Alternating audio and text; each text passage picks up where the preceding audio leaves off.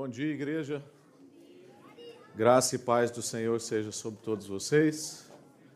Graças a Deus. As crianças já podem ir para suas salas. Eu sei que numa das salas vai ter aí uma personagem direto da minha casa. A senhora sabedoria.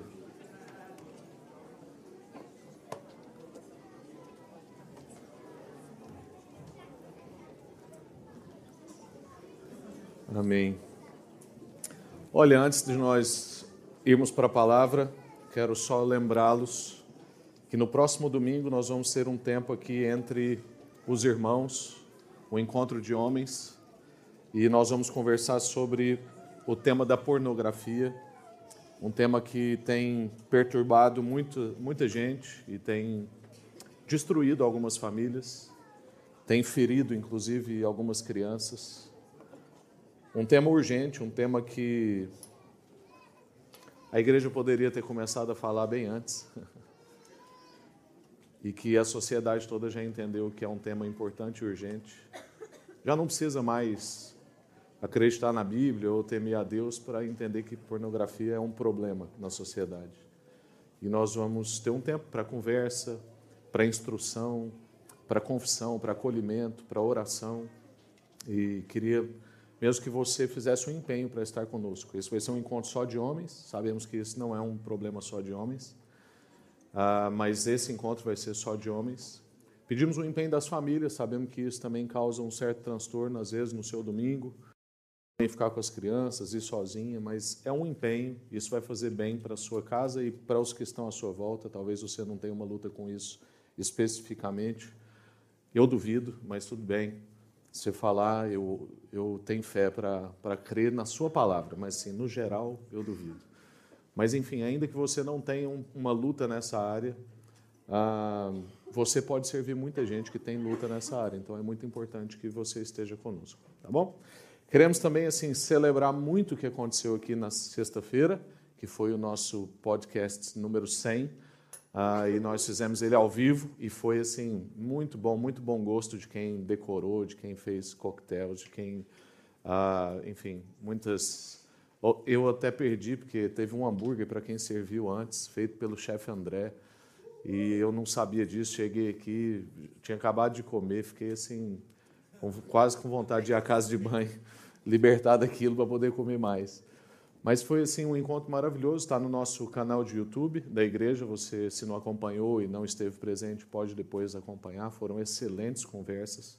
Nós falamos em três eixos, né, de casa, cidade e mundo. O que Deus está fazendo aqui na casa, o que Deus quer de nós na cidade, o que Deus pede de nós no mundo. E foi, foram conversas muito boas. Também quero aproveitar para encorajar quem está ah, no desafio de ler a Bíblia toda em um ano e adquiriu aquela Bíblia que nós chamamos de 365. Ah, primeiro, não desista da sua leitura. Segundo, um conselho que eu dei para um amigo semana passada. Se você perdeu dois dias, três dias, cinco dias, fica tentando recuperar, certo? Está escrito lá a data de hoje. Você vai lá na data de hoje e começa faz a leitura do dia. Uma vez, assim, um final de semana, você teve tempo, você vai lá para trás e pode pegar o tempo perdido. Mas é uma ilusão você achar que você fala assim, não, eu perdi só três dias, agora eu vou fazer aqui para trás até eu chegar no dia certo. Não, faz o dia certo. Depois você corrige o que ficou para trás, se der, se der tempo. Mas não desista mesmo dessa leitura anual, tá bom? Atos, capítulo 2, para você que nos visita, uh, primeiro seja muito bem-vindo ou muito bem-vinda. É sempre uma alegria para nós recebermos pessoas novas no nosso meio, podermos conhecer novas histórias, podermos acolher novas circunstâncias, podemos ser abençoados e podemos também abençoar. E se você nos visita, também é importante você saber que essa igreja resolveu entrar numa viagem através de um livro das Escrituras, que é o livro de Atos, e nós vamos permanecer nesse livro por um ano. Não exatamente todos os domingos, porque temos Páscoa, temos Natal, mas nós vamos permanecer nesse livro por um ano. E nós já começamos a, a conversar um, há uns domingos atrás e temos tido sempre duas exposições por domingo, um no culto das nove, uma no culto das onze. Hoje, pelas nove, o pastor João, com muita angústia, compartilhou aqui, porque muita angústia, porque ficou, o tempo ficou bem apertado, mas nada novo debaixo do céu também. Para todos nós que compartilhamos, isso não é exclusividade né, do pastor João, mas você pode ir até a, o YouTube da igreja e ver o que aconteceu pelas nove. E assim como dos domingos anteriores, você tem a possibilidade de ver duas perspectivas, como que o Espírito, na sua riqueza de dons, de, de ministração, e combinado com a nossa pessoalidade, comunica coisas muito distintas a partir de um mesmo texto. Nós temos a mesma escritura há tantos anos e não nos cansamos de ficar surpreendidos pelo que essa palavra comunica ao nosso coração. Então, hoje nós vamos ler do verso 14 até o verso 41, mas antes eu quero só fazer brevemente aqui um contexto. Como dizem as séries, anteriormente, em dia a dia, ah, nós vimos no domingo passado o evento de Pentecostes. Um evento extraordinário, um evento espetacular, um evento sobrenatural, um evento que, infelizmente, por alguns era até inesperado e não deveria ser, porque havia uma promessa, mas um evento que marcou o povo de Deus após a ascensão de Cristo Jesus. Então, Jesus viveu, morreu, ressuscitou, apareceu a mais de 500 irmãos, dos quais muitos estavam vivos nessa ocasião, durante 40 dias, fez uma promessa de que eles seriam batizados com o Espírito. Os irmãos estavam se reunindo num só lugar e veio numa data que ninguém sabia exatamente, ou num horário que ninguém sabia exatamente, mas aquilo aconteceu. Qual é o cenário que está por trás disso? Nós temos discípulos frustrados, nós temos medo, porque, ao contrário do que muita gente imaginava, Jesus pede para eles permanecerem na cidade que o crucificou. Então, é para permanecer em Jerusalém. Depois eles têm a ressurreição, eles têm a visita de Jesus por 40 dias, eles veem a ascensão de Jesus, orientam os discípulos a esperarem na cidade que o matou. Eles estão ali então numa festa famosa, que é a festa de Pentecostes. Quem esteve aqui no domingo passado já ouviu sobre isso. Depois da Páscoa, 50 dias. Era uma festa famosa, vinha gente de todo lugar do mundo. As pessoas estão ali reunidas, a festa, o Pentecostes acontece, e agora Pedro então vai entrar numa narrativa pós-evento espetacular. Eu quero só te lembrar, porque a Bíblia é toda conectada, e às vezes a gente faz uma separação quase que joga o Antigo Testamento como chama de velho, né? o velho. É quase o que ficou para trás, o antigo que não tem nada a ver com o novo. O Deus de lá não é o Deus daqui, não. A Bíblia conta uma única história. E tem um evento que lembra-me muito esse evento. É o evento da posse da terra prometida. Os, os discípulos, ó, eram discípulos, mas enfim, o povo de Deus ia tomar posse da terra prometida. Estavam sendo liderados por Josué e Caleb. E Deus pede deles uma coisa muito inusitada. Talvez você não vai lembrar da história, você pode ir lá no livro de Josué, no capítulo 4 e no capítulo 5, principalmente e você vai ver a posse da terra prometida. E o que, que acontece ali? Deus pede para eles atravessarem o Jordão, ou seja, pisarem em terra inimiga, e em terra inimiga eles são circuncidados. O que, que isso significa? É que eles iam estar expostos, vulneráveis, em terra inimiga, numa situação de extrema vulnerabilidade, porque eles estariam com dores. Não tinha procedimento de anestésico e não existia também bisturi na época. Vocês sabem muito bem do que eu estou falando. Um erro de um centímetro deixaria de ser uma circuncisão e passaria a ser uma castração. Aquilo era doído, aquilo deixava as pessoas um tempo ali de cama, como diz, sem cama, como nós temos hoje. A mesma coisa está acontecendo aqui. Os discípulos estão em terra inimiga, reunidos num lugar, vulneráveis, mas diante do Senhor. E por que, que Deus faz isso? É para ninguém ter dúvida de quem é que está agindo. Porque diante de um evento como esse, E aí levanta uma pessoa, todo mundo pode associar essa pessoa com uma pessoa do milagre, a pessoa do extraordinário, a pessoa do incrível. Tanto que, para alguma parte, essa pessoa é a pessoa fundadora da igreja e. Não. Quem está agindo aqui é o Senhor, que enviou seu filho e fez todo o trabalho, e que agora deixa o Espírito para que nós comuniquemos todo o trabalho que o filho fez enviado pelo Pai. O Senhor faz a gente permanecer num lugar, muitas vezes em situação vulnerável, para que a gente saiba quem é que está agindo. Isso quer dizer também que o evento que aconteceu não é um evento fabricável, não dá para marcar horário.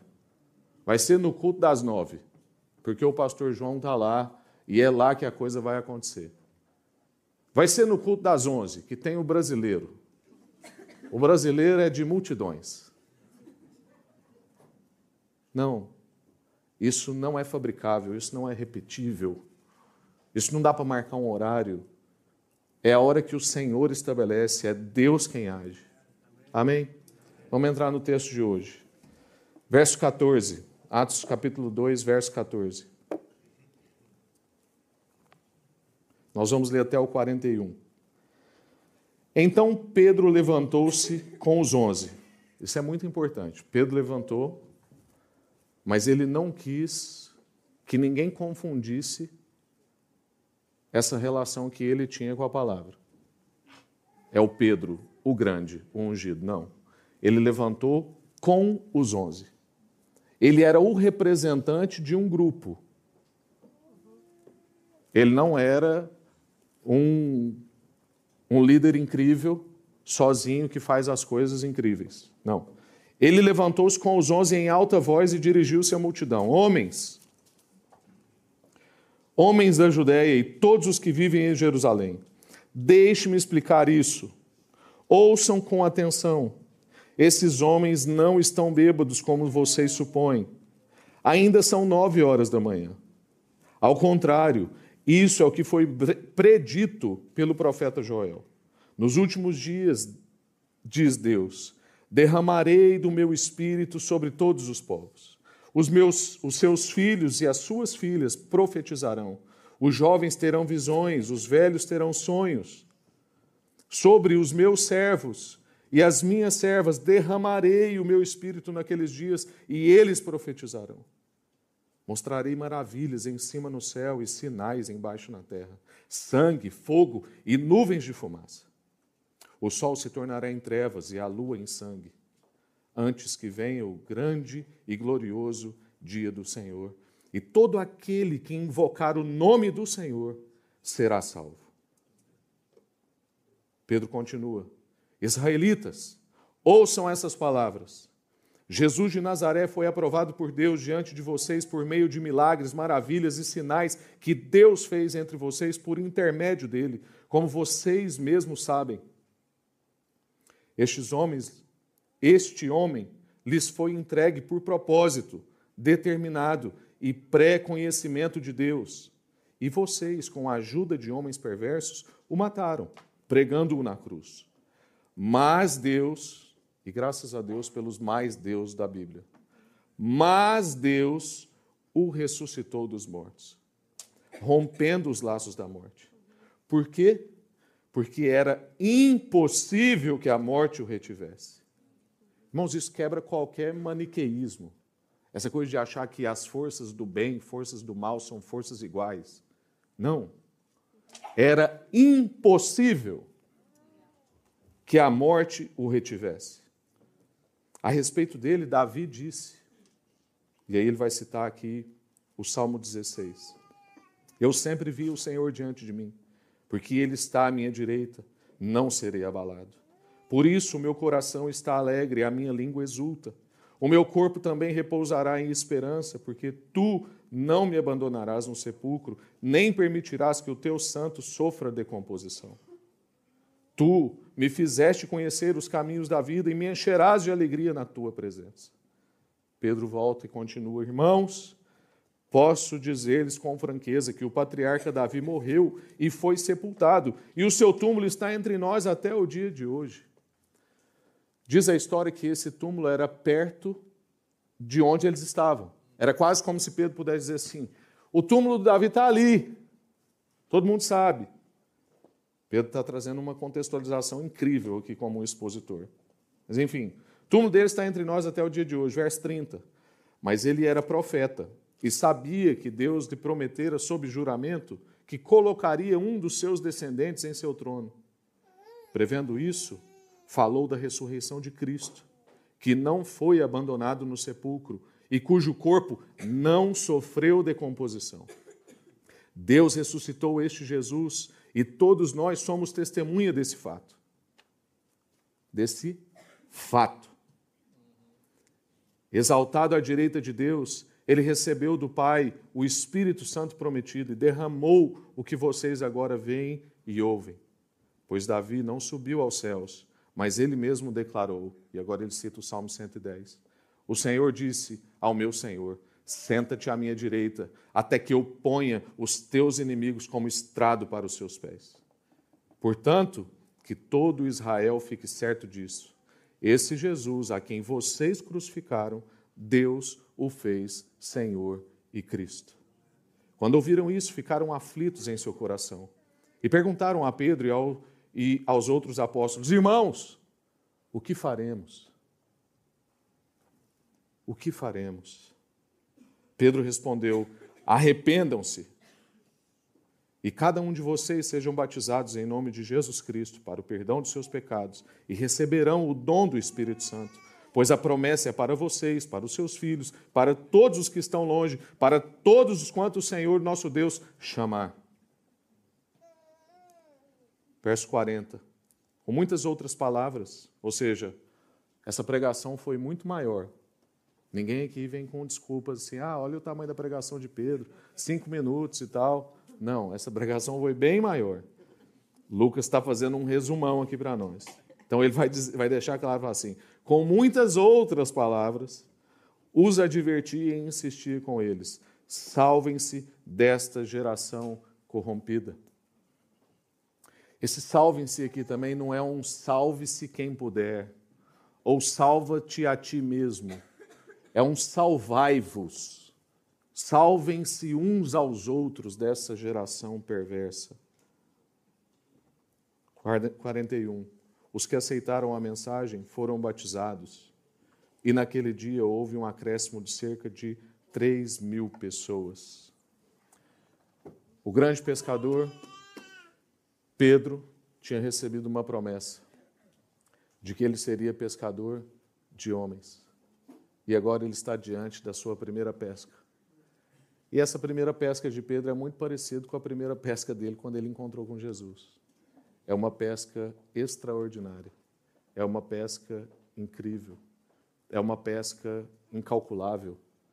E foi nesse mesmo dia que Jesus falou para ele: Você vai ser um pescador de homens. E aqui agora nós estamos vendo o resultado da primeira pesca do pescador de homens. Vamos orar antes da gente continuar? Senhor, muito obrigado pela Sua palavra. Obrigado porque o seu espírito comunica com o nosso espírito. E essa palavra nunca são só letras juntadas, formando palavras e frases num texto bonito. Isso é palavra de vida. É palavra que nos transforma. Eu peço agora, ó Deus, para que o Senhor comunique ao nosso coração a sua mensagem. O Senhor dê graça a mim, livra-me do erro, o Senhor brilhe sobre mim a sua face para que eu me esconda atrás da sua presença. Que a sua presença seja tão evidente que provoque em nós a, a mesma interrogação. O que faremos, pois, diante dessas coisas? Que pessoas aqui nessa manhã possam se arrepender, ter um encontro com o Senhor que outros que já tiveram encontro com o Senhor possam se encantar ainda mais com a sua beleza, com a sua presença, com o privilégio que é fazer parte do povo do Senhor. Confiamos, ó Deus, na sua presença e no trabalho que só o Espírito faz. Em nome de Jesus. Amém. Amém. Graças a Deus. Eu não sei se você sabe, mas em Londres, para poder conduzir um táxi daqueles pretinhos que a gente acha que a gente acha super charmoso, precisa-se de três anos de preparação. Aquilo não é entrar num site, fazer um cadastro e solicitar uma licença. Você precisa passar por um processo de preparação, de estudo que dura no mínimo três anos de cursos preparatórios. E nesses cursos você vai ter que memorizar uma média de 25 mil ruas de Londres e mais ou menos 20 mil pontos de referência de Londres. Três anos de preparação, decorar 25 mil ruas e aproximadamente 20 mil pontos de referência. Aí depois que você fez isso, o teste é bem simples. É assim: o examinador dá duas ruas para o candidato e o candidato tem que saber quais são as melhores rotas de cabeça, qual é o melhor caminho, rua a rua, para chegar no destino. E não é de qualquer jeito, ele tem que saber rua a rua para chegar no destino, notando os pontos de interesse pelo caminho. Qual que é a ideia de quem pensou essa prova e esses requisitos? É que se o trabalho de um taxista é levar uma pessoa de um ponto para o outro, valorizando a cidade na qual ele está, então o taxista precisa saber fazer isso muito bem. Ele precisa saber fazer isso da melhor forma. Por que, que eu estou contando essa história? Eu peguei essa ilustração emprestada de um pastor chamado Emílio Garófalo, que a minha esposa gosta muito de lê-lo. E tem tudo a ver com esse texto, porque o que, o que, que nós acabamos de ler? Pedro pega pessoas de um ponto, que é um ponto onde uns acham que o povo está doido, outros acham que eles estão bêbados, outros estão com temor pelo que aconteceu e percebe-se uma presença diferente, e conduz-os a um ponto no qual eles precisam chegar para eles ter compreensão do que está acontecendo. Esse trecho é um testemunho. É o, o trecho que nós lemos é um testemunho do que, que deve ser o nosso testemunho. O que, que eu quero dizer com isso? Nós mesmos, conhecendo o caminho da vida, o caminho que traz vida, conhecendo o centro da vida, pegamos pessoas que estão pela cidade, pessoas que estão perdidas, que estão confusas, colocamos essas pessoas no nosso táxi, que pode ser a sua mesa, a sua casa, que pode ser o seu cotidiano, a sua rotina, pode ser o seu dia a dia, como nós temos falado. Essas pessoas precisam ir ao centro, para que elas não fiquem mais tão confusas, tão desesperadas, não se sintam mais tão culpadas. E aí nós colocamos essas pessoas no nosso táxi e conduzimos essas pessoas até o centro, que é o nosso Senhor Jesus. É isso que Pedro está fazendo com essas pessoas. E um dos grandes benefícios em fazermos o que nós estamos fazendo aqui, por exemplo, uma exposição sequencial no livro das Escrituras, é que enquanto nós estamos nessa sequência, nós vamos conhecendo melhor as ruas. Talvez você não vai decorar 20 mil pontos de referência, mas você pode estar cada vez mais seguro de que se você conduzir a pessoa por aqui, conduzir a pessoa por ali, lembrar de uma história lá onde a pessoa vai tomar posse da terra prometida e ela está numa circunstância muito parecida com o que os discípulos agora estão vivendo ali em Jerusalém, pode ser que você consiga conduzir as pessoas melhor ao centro.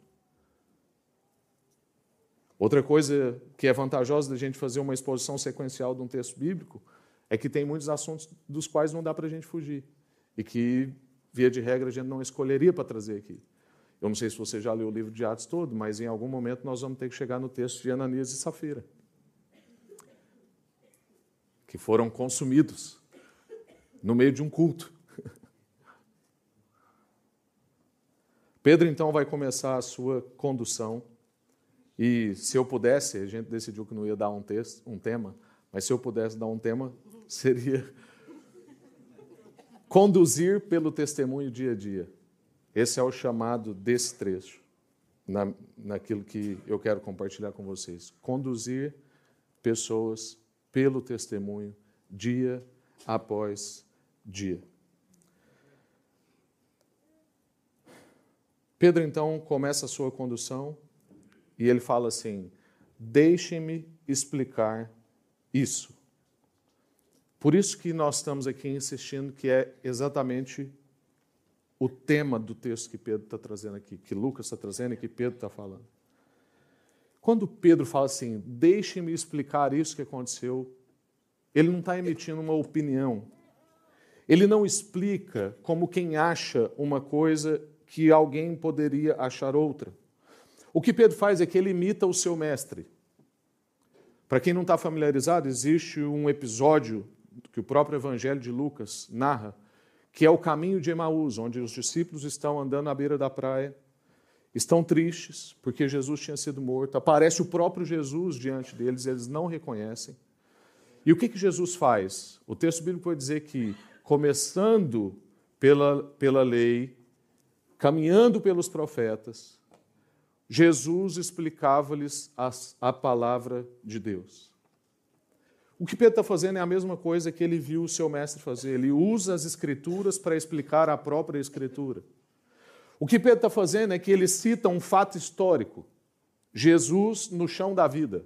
Jesus não está na nossa imaginação. Jesus não é uma força sobrenatural. Jesus não é uma entidade que baixa, depois desbaixa. Não, Jesus é um fato histórico, teve no chão da vida, ele viveu, ele fez milagres, maravilhas. O texto que nós lemos fala disso. Vocês viram com seus próprios olhos, Pedro argumenta. Ele viveu entre nós, ele depois morreu, e vocês são culpados dele, terem morrido, dele ter morrido. Mas não é só vocês, Deus também tinha um plano para isso acontecer. Isso não tira a responsabilidade de vocês que estavam lá e apoiaram isso. Mas ele morreu, e aí depois ele ressuscitou e ficou 40 dias aparecendo aqui para a gente. E muitos dos que estão aqui o viram. E depois em 1, em 1 Coríntios capítulo 15, nós vamos saber que Jesus apareceu a mais de 500 pessoas de uma só vez. Isso sem contar os discípulos. Um fato histórico. Depois ele dá um argumento escriturístico, o profeta Joel. E ainda endossa com mais dois salmos, o Salmo 16 e o Salmo 110. O que que isso diz para nós quando a gente olha para esse texto que a gente pode aprender com o que Pedro está fazendo? É que Cristo é sustentado como um fato. Inclusive, essa expressão está no próprio texto bíblico. E eu a sublinhei quando nós lemos. Cristo é sustentado como um fato. Cristo é compreensível pelo alinhamento histórico, pelas profecias, pelo testemunho. Quando nós temos esse olhar, a gente vai para o Antigo Testamento, e, por exemplo, agora que quem está aqui no plano de leitura anual, a gente olha e percebe que Jesus é o Adão definitivo. Nós olhamos e percebemos que Jesus é o Abraão definitivo. Nós percebemos que Jesus é o Isaac que precisou ser sacrificado e não Isaac que foi poupado. Nós olhamos e vemos que Jesus é o José definitivo. Nós olhamos e vemos que Jesus é o Moisés definitivo, que pegou diante de Deus tudo que nós precisávamos para a vida, porque a lei no Antigo Testamento não era para condenação, era para orientação. Assim como Moisés subiu e pegou isso para entregar para o povo, Jesus subiu, está sentado à direita de Deus e enviou o Espírito e agora Jesus enviou uma coisa para nós que não é mais injusta. Quer dizer, a lei nunca é injusta. Mas injusta é a nossa relação com a lei. Porque o próprio texto bíblico vai dizer que a lei só serve para nos condenar, porque nós não conseguimos cumprir aquilo. Agora, Jesus envia para nós um recurso que nos possibilita viver a vida que Ele mesmo pede que a gente viva. O que a lei não podia fazer, agora o Espírito pode fazer. Ele é o Moisés definitivo. Jesus é o Davi definitivo. É isso que Pedro está fazendo. Pedro está falando com eles assim: isso que eu apresento para vocês é um testemunho complexo, não é complicado, é complexo, porque ele é articulado, ele é rico, ele tem base em muitas confirmações, confirmações cósmicas, históricas, na lei, nos profetas, nos salmos e nos testemunhos. Pedro começa então, ele explica mas ele acalma. Ele fala assim, gente, calma, o que vocês estão vendo aqui foi predito há tempos pelo profeta Joel. Vocês é que estão muito distraídos. Lembra que você leu isso. Calma. Numa palavra mais contemporânea, o que Pedro está falando é: não há coincidências aqui. O que há é cumprimento. Não há coincidências nessa história. O que há é cumprimento. Não foi por acaso ser nesse tempo, nesse lugar e dessa forma. Observe o caráter cosmopolita desse evento. Tem gente de toda tribo, povo, língua diferente, pessoas de culturas, criações, formações completamente distintas, todas reunidas num só lugar. Há uma agenda de Deus para esses acontecimentos. E por que isso? Porque o Evangelho é para ser levado a qualquer cultura. Isso não é uma coisa de ocidentais. Isso não é uma coisa de pessoas de língua portuguesa. Isso não é uma coisa para famílias problemáticas. É também para brasileiro, é também para portugueses, é também para famílias problemáticas. Que são todas, claro. e a boa notícia é que é para todos, e essa boa notícia precisa ser anunciada. Isso quer dizer que você que está aqui hoje, por exemplo, e que se sente sem sentido, que incessantemente está em busca de propósito, você que está cansado e sobrecarregado, você que se sente culpado, você que lá no fundo sabe que deveria haver algo maior do que aquilo que você vê, como Israel disse aqui, as oito horas de trabalho, Cada vez tá, parece que está ficando agora oito horas é privilégio, né? Oito horas é privilégio de poucos. Até porque se a gente for contabilizar o tempo de trânsito, a gente trabalha 12 horas.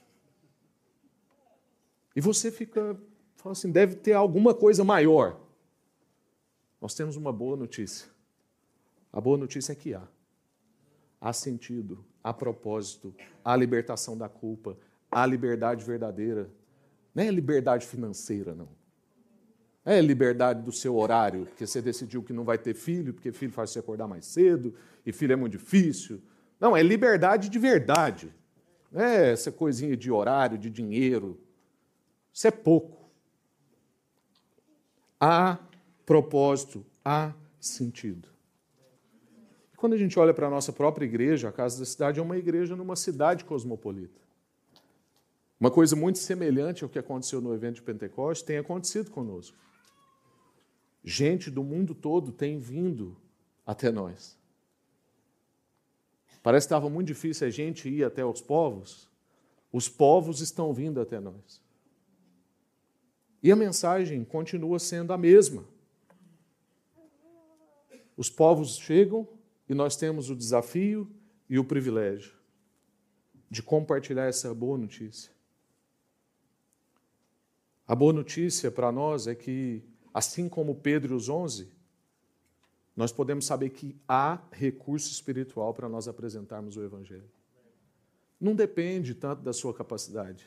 Porque assim, Pedro poderia saber tudo das Escrituras. Mas se não tivesse acontecido o que aconteceu antes, e a gente precisa relembrar isso que dissemos na introdução, Deus operando, Deus agindo no horário marcado de Deus e não no nosso, Pedro não poderia sustentar tudo que ele sustentou. O que está acontecendo é que Pedro estava, graças a Deus, bem preparado para Deus usar todos os recursos que estavam dentro dele e apresentar isso de uma forma em que as pessoas compreendessem.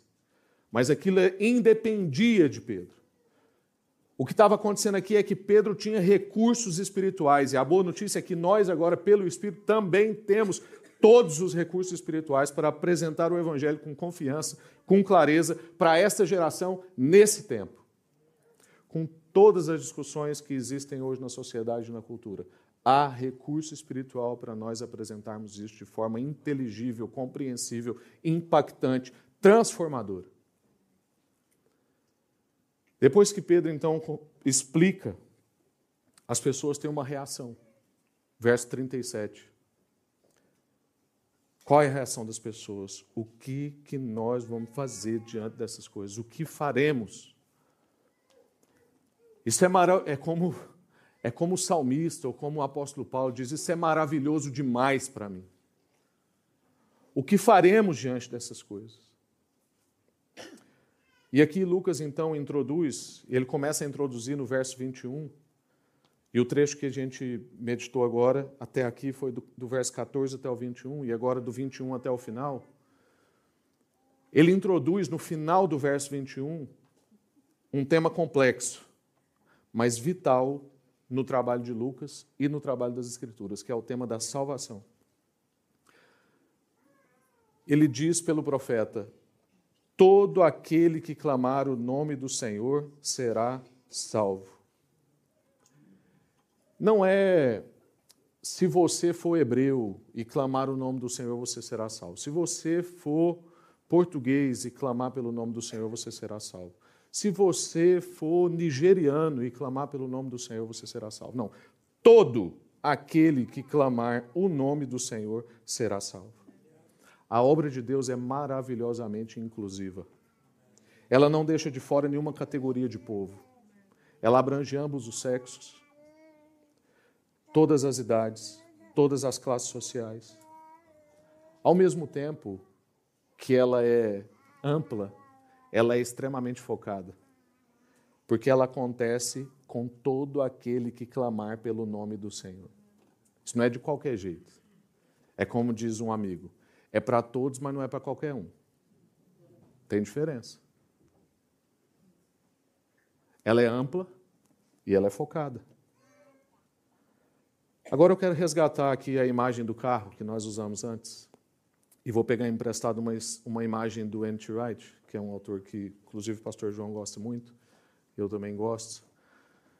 E ele vai introduzir aqui uma problemática diante dessa questão o que faremos, pois?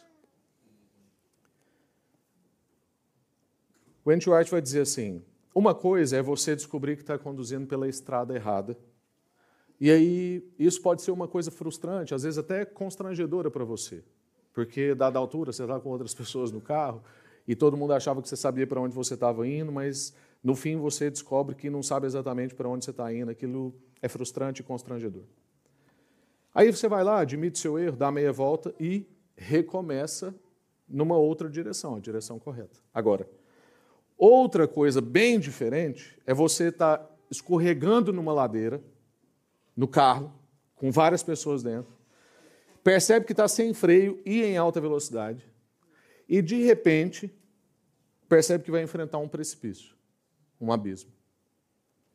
Parece que você está, na verdade, acelerando cada vez mais em direção àquele precipício, não consegue parar o carro, aquilo está desliza e desliza e desliza e não consegue controlar.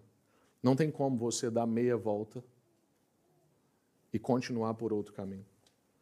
Não tem como você escapar do perigo. E o que que você vai fazer? A mensagem de Pedro é mais ou menos como se ele estivesse falando com as pessoas assim: vocês caminham para um precipício e vocês estão numa bicicleta sem freio. Na verdade, para famílias é pior. Vocês estão num carro lotado, com criança, com mulher, com periquito, papagaio, lanche, piquenique. Aquilo vai virar tudo. Tem um abismo bem ali, não tem como. Qual é a resposta das pessoas? O que faremos, pois, diante dessas coisas? A resposta é que não tem nada que você pode fazer. Você precisa ser resgatado. Se você se encontrasse numa situação como essa que eu disse, a menos que por um milagre aparecesse um personagem da Marvel e resgatasse você, só Jesus. E como a gente sabe que o personagem da Marvel não existe, então é só Jesus. Personagem da Marvel não é um fato histórico. Não tem muitos testemunhos. Nós não vimos seus milagres. Você precisa ser resgatado. Você precisa de fato de alguém que se coloque no caminho, impedindo você de cair no precipício. E a notícia, a notícia boa, é que qualquer pessoa que saiba que precisa ser resgatado, qualquer pessoa que tenha necessidade de resgate, pode desfrutar do que, que isso é.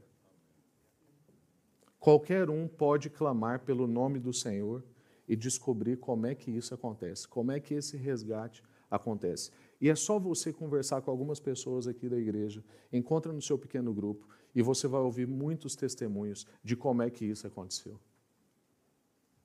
Eu estava indo para o abismo, eu estava indo para o precipício. Eu não via sentido, eu estava cheio de culpa, a minha vida não valia nada. Mas Jesus me encontrou pelo caminho.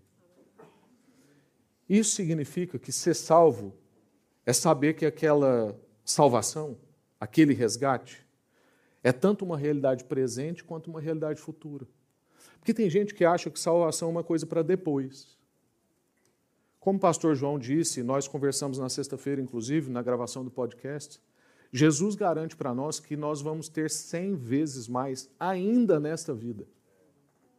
Cem vezes mais mesas para sentar, cem vezes mais irmãos para encontrar, cem vezes mais sentido de vida, cem vezes mais propósito, cem vezes mais liberdade, cem vezes mais amor, cem vezes mais afeto por aqueles que você imaginava que nunca mais teria afeto.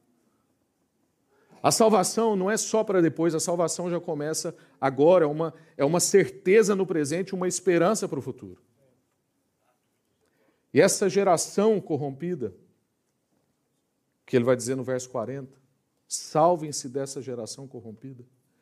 Essa geração corrompida está rumando para o abismo, para a perdição, para o precipício. Mas a notícia boa é que Jesus está bem no meio do caminho de Lisboa Jesus está bem no meio do caminho de Goiânia, minha cidade no Brasil. Jesus está bem no meio do caminho de Moçambique. Jesus está bem no meio do caminho e pode deter uma geração corrompida, evitando que ela caia no precipício. Então a mensagem que Pedro está falando aqui é clara. Ele vai dizer assim: clamem e sejam resgatados. Clamem nos seus desafios que você acha que não tem jeito. Clame na sua índole que você acha que não tem correção. Clame pela índole de alguém que você conhece que você acha que é impossível. E você será resgatado, ou a pessoa que você conhece vai ser resgatada. Eu quero concluir com você. Por um lado, quanto mais a gente conhece dessas ruas que nós dissemos na introdução, Quanto mais a gente conhece os pontos importantes, quanto mais nós sabemos das paradas obrigatórias, e principalmente quanto mais a gente conhece o centro em si, porque também pouco adianta, como eu conheço alguns que sabem muito sobre as ruas das Escrituras, e sabem muito de algumas paradas obrigatórias, mas nunca conseguem chegar ao centro. Mas a questão é que nós, quanto mais conhecemos as ruas e os pontos importantes, as paradas obrigatórias e principalmente o centro, mais seguro, mais encantado, mais leve, mais realizado, mais alegre, mais livre a gente se sente. Por outro lado, você tem o privilégio de conduzir pessoas até o centro, servir pessoas perdidas, confusas, cansadas, desesperadas, ansiosas, culpadas. Levá-las confiantemente até o centro libertador de todas essas coisas.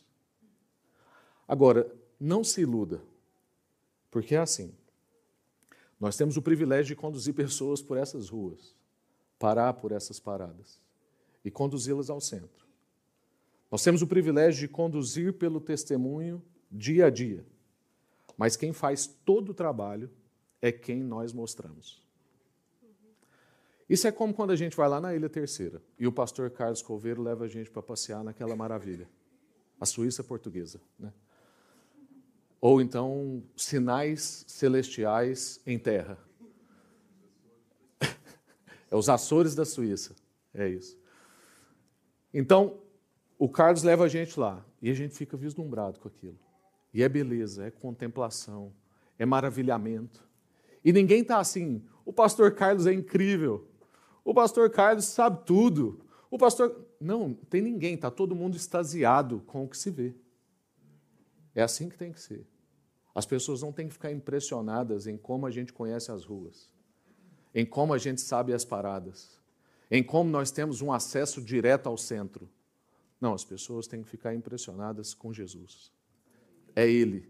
Porque nós estamos mostrando Ele o tempo todo. Na rua é Ele, na parada obrigatória é Ele, o centro é Ele, Não se iluda. Ah, vou saber bem as ruas, vou agora aqui aprender com Pedro, e aqui a minha vida agora vai ser incrível, porque todo mundo vai ver que eu sou uma pessoa que sabe todos os caminhos. Não. Quem faz todo o trabalho é quem a gente mostra. A causa do espanto é o caminho. A beleza, os pontos importantes, o grande centro, tudo é Jesus. E eu quero te desafiar a conduzir pessoas pelo testemunho todos os dias no seu trabalho, na sua, no lugar que você vive, na escola que você estuda, com as pessoas que você se relaciona, com seus parentes, conduzir pessoas pelo testemunho todos os dias. Imagine como é que ia poder ser a nossa convivência, a sua convivência, a nossa cidade, se nós nos empenhássemos em conduzir pessoas pelo testemunho de forma cada vez melhor, mais clara. A pessoa entrou no nosso táxi, acabou. Ela vai chegar ao centro. E ela vai chegar ao centro pelas melhores ruas, tendo as melhores paradas, contemplando as melhores vistas. Ela entrou no nosso táxi, pode ser a nossa mesa, pode ser a nossa casa, pode ser a nossa rotina, pode ser os nossos amigos. Ela entrou no táxi, acabou. Ela vai chegar no centro. Eu quero orar com a gente, mas antes eu quero desafiar outro tipo de pessoas. Quero desafiar em oração pessoas que hoje ouviram esse testemunho foram conduzidas por essa rua. E agora no final nós percebemos que Jesus é tudo, é a rua, é a paragem e é o centro. E percebemos que, independente se você fez três anos de curso e sabe 20 mil ruas, 25 mil ruas e 20 mil pontos importantes, se o seu carro está arrumando de forma veloz e desgovernada rumo ao precipício, não adianta nada você precisa ser resgatado. E se essa mensagem fez algum sentido para você, provavelmente é porque o Espírito Santo está trabalhando no seu coração. E é tempo de você responder a isso.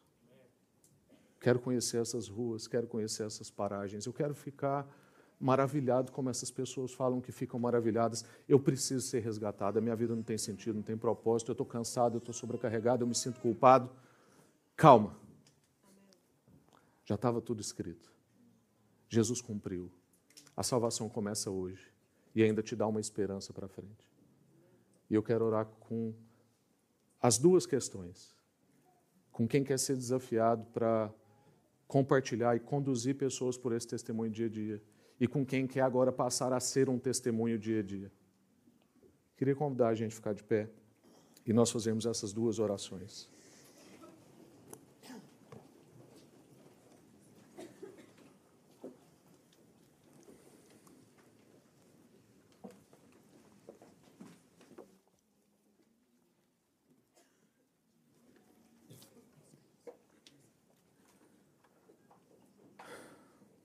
Senhor, muito obrigado mais uma vez pela Sua palavra, que instrui, edifica, renova, conforta, confronta, desafia, mas provê todo o recurso que nós precisamos para responder ao que o Senhor nos pede. Obrigado pelo Espírito, que nessa manhã, o Deus, trabalha nos corações. Pai, que nós possamos assumir a responsabilidade de conduzir outros pelo testemunho dia a dia. Seguros, ó Deus, de que fomos resgatados. O Senhor se pôs no caminho. A Sua palavra é uma coisa que a gente vai relacionando com ela. E quanto mais luz ela joga, mais as nossas trevas ficam evidentes. É angustiante. E a gente fica, o que faremos, pois? Mas o Senhor se põe no caminho e nos resgata do precipício.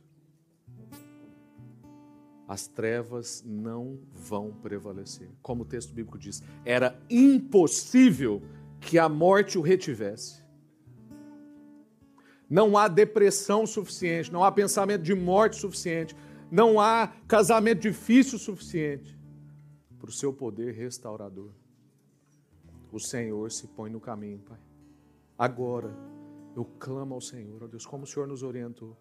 Clame e a salvação chegará. Eu clamo ao Senhor por resgate nessa manhã. Se alguém, Pai, nessa manhã decide quer ser resgatado pelo Senhor, essa pessoa sinta o abraço, o acolhimento, o perdão, a cura, a liberdade, a salvação, hoje, em nome de Jesus.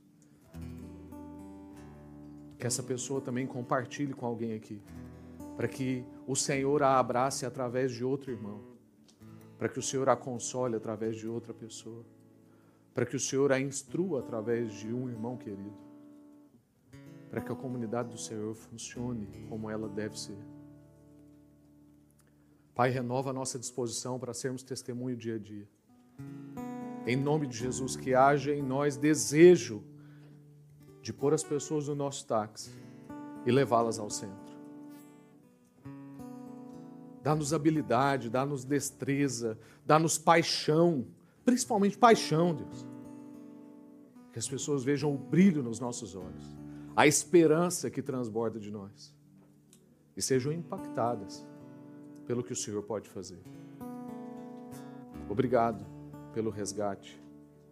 Obrigado por essa palavra que renova e que desafia. Leva-nos em paz para as nossas casas. E que a paz não signifique apatia. Mas, ó Deus, que a gente tenha mesmo fogo nos olhos. Chama do Senhor que arde porque há muitos a caminho do precipício. Salvai-vos uns aos outros desta geração corrompida. Em nome de Jesus.